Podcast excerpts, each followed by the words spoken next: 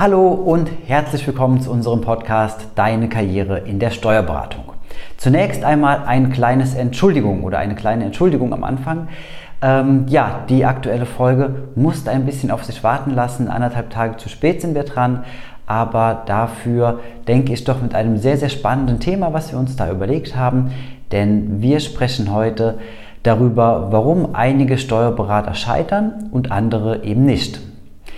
Ja, die Steuerberaterprüfung, das Steuerberaterexamen ist ein ganz, ganz großes Thema und wenn man ehrlich ist, sind im Endeffekt alle ja, in der Steuerberatung tätige Personen irgendwann einmal mit dem Gedankenspiel beschäftigt, Steuerberater werden, ja oder nein. Lege ich das Examen ab, ja oder nein? Was wäre wenn und so weiter und so fort. Für die allermeisten ist es natürlich nur ein Traum und es ist einfach nur ein Gedankenspiel, was man hat.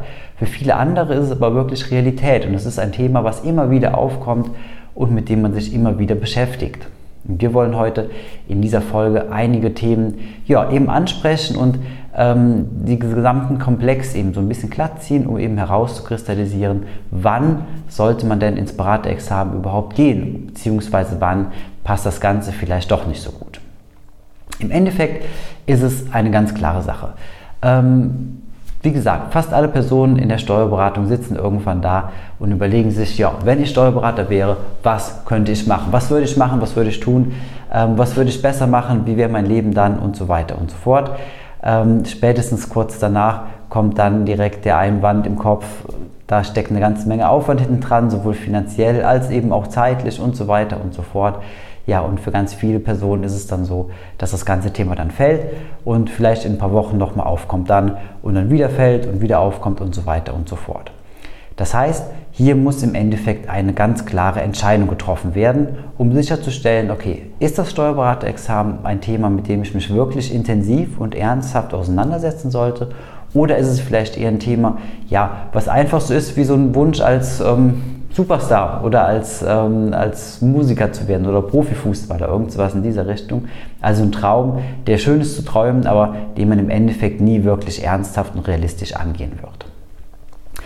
Wenn das Thema Steuerberaterexamen wirklich in den Fokus rückt, dann muss man sich auf jeden Fall mit ein paar Themen ganz klar auseinandersetzen, um eben halt sicherstellen zu können, dass man nicht währenddem man das Examen durchläuft, beziehungsweise währenddessen man sich vorbereitet auf die anstehende Prüfung, dass man dann nicht abspringt und irgendwann wirklich die Flinte ins Korn wirft. Und der allererste Punkt, der da von ganz, ganz wichtiger und ja fast schon entscheidender Bedeutung ist, ist die finanzielle Belastung. Denn das Steuerberaterexamen ist nicht geschenkt, sondern kostet neben dem zeitlichen Aufwand auch eine ganze Menge Geld. Dabei muss man sagen, das Steuerberaterexamen an sich ist vom Preis her vergleichsweise günstig. Allerdings ist die Vorbereitung, die man ja, im Vorfeld eben durchlaufen muss, ob man das dann ähm, bei einer ähm, ja, Steuerfachschule macht, beziehungsweise bei einem Anbieter macht, ähm, im Online-Kurs oder Präsenz, vollkommen egal.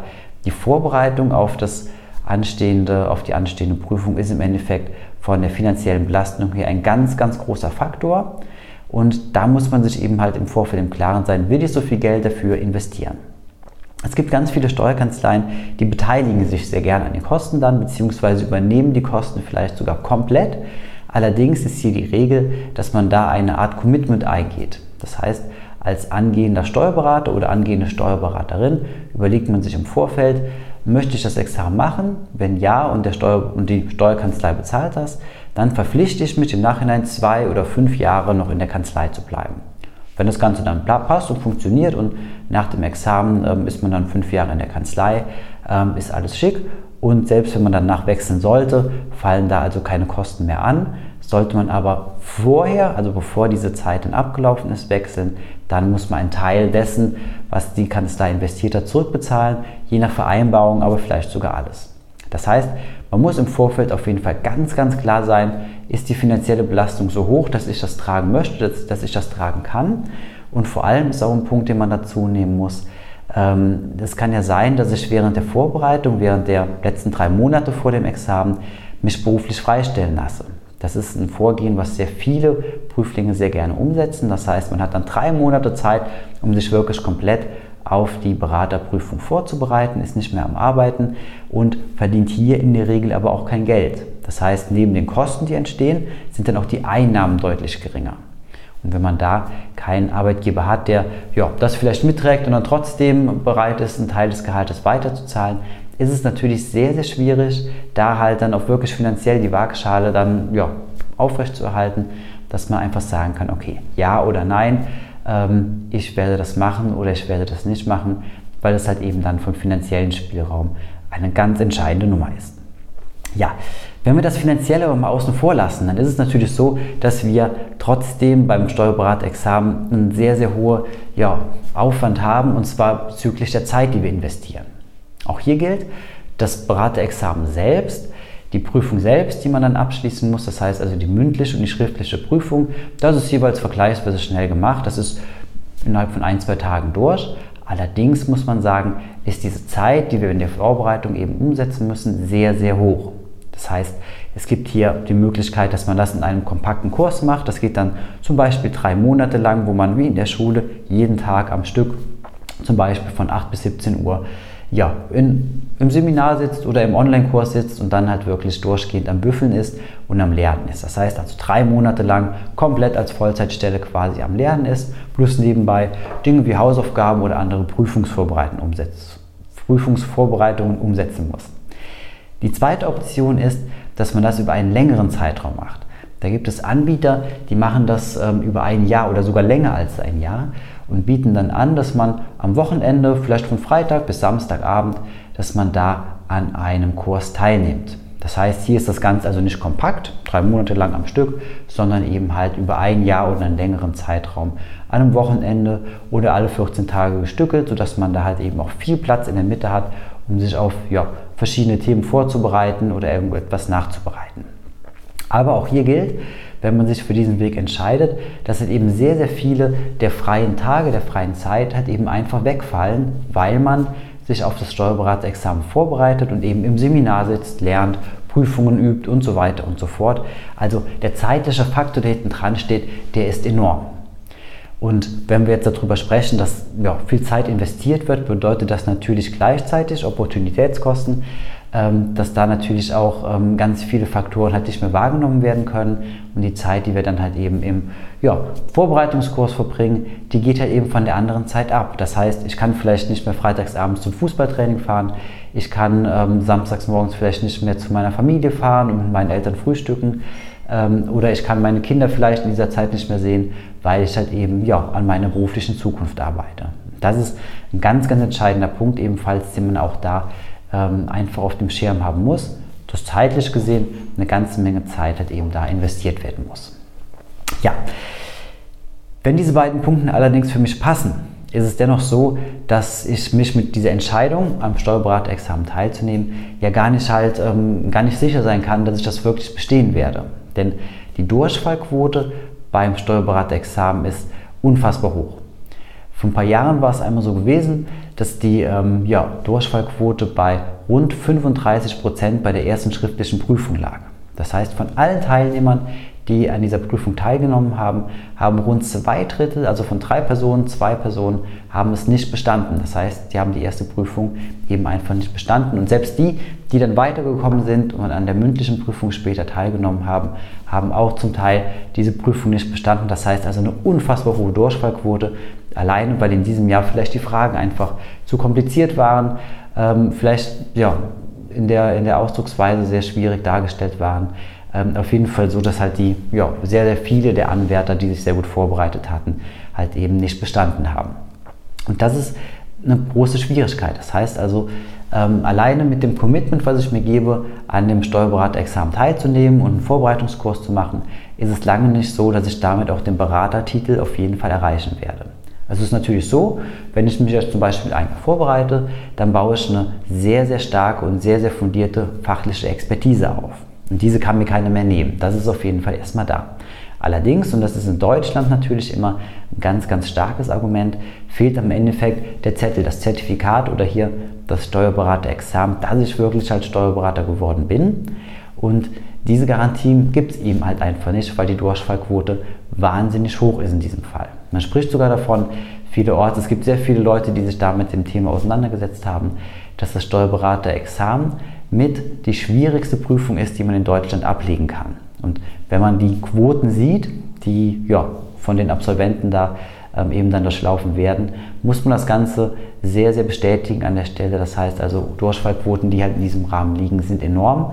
Und das halt vor allem, wenn man überlegt, was da ja schon bereits für eine Expertise hinten dran steht. Das ist ja nicht so, dass man sagt, ähm, ja, ich gehe jetzt ins Steuerberaterexamen und guck mal, was passiert, sondern es ist ja wirklich so, dass das Leute sind, die sehr, sehr lange in dem Beruf drin sind, die vielleicht studiert haben, die vielleicht seit vielen, vielen Jahren bereits Mandanten betreuen und halt schon sehr vieles mitgemacht haben und trotzdem, ähm, obwohl sie auch noch zusätzlich am, Berat, am, am Vorbereitungskurs teilgenommen haben, trotzdem durchfallen.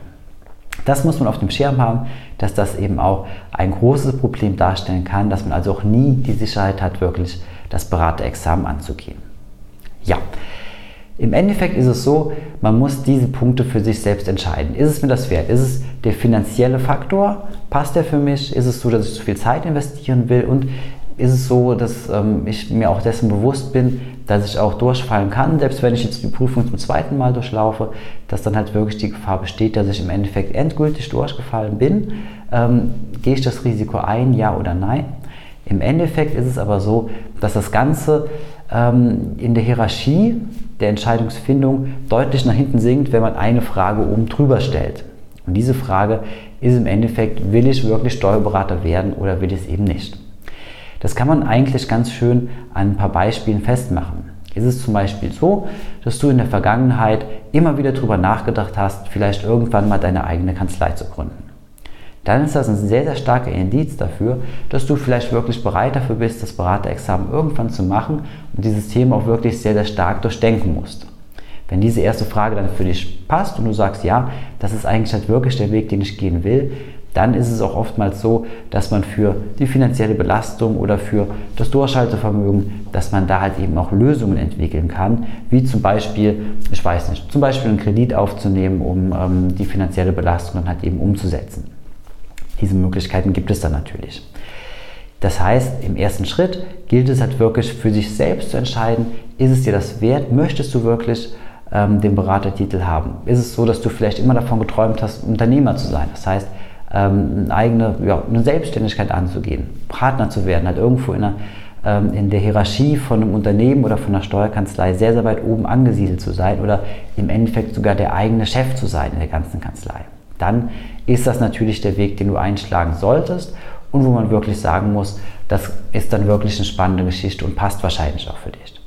Wenn es allerdings so ist, dass du denkst, ja, es wäre vielleicht eine ganz nette Sache und das Gehalt ist ja auch nicht so schlecht, ähm, das Ganze aber sehr unfundiert ist und du ähm, ja, mit dem Thema gar nicht halt so wirklich ähm, bei dir bist und das Ganze nicht wirklich durchdacht hast für dich, dann ist das eher ein Indiz dafür, dass du zumindest zu diesem Zeitpunkt noch nicht ernsthaft in das Beraterexamen gehen solltest, beziehungsweise noch nicht ernsthaft über diesen Weg nachdenken solltest, ähm, sondern dir ruhig noch etwas Zeit geben darfst dafür, um ja, für dich festzustellen, ob das Steuerberaterexamen für dich genau der richtige Weg ist.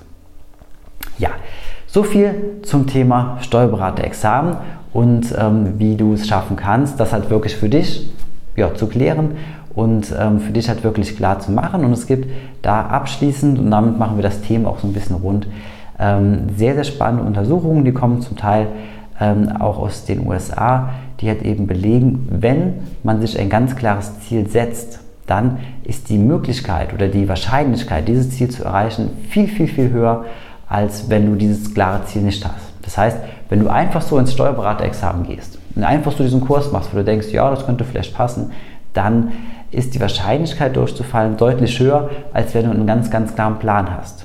Das heißt, wenn du dir ganz klar vorstellst oder ganz klar für dich weißt, du willst erstens Steuerberaterexamen machen, dann vielleicht zwei Jahre Berufserfahrung nochmal sammeln, um danach deine eigene Kanzlei zu gründen, dann hast du einen ganz klaren Plan, einen ganz klaren Weg vor dir und dann ist auch die Wahrscheinlichkeit, das Beraterexamen zu bestehen, wesentlich höher und das gilt übrigens auch für alle anderen Prüfungen. Ja, ich hoffe, dass die Podcast-Folge einige nützliche Tipps für dich dabei hatte. Ähm, wenn noch Fragen offen sein sollten, dann schreib uns sehr, sehr gerne an. Sehr gerne in den Show Notes oder unter den Kontaktinformationen. Ich freue mich, wieder von dir zu hören.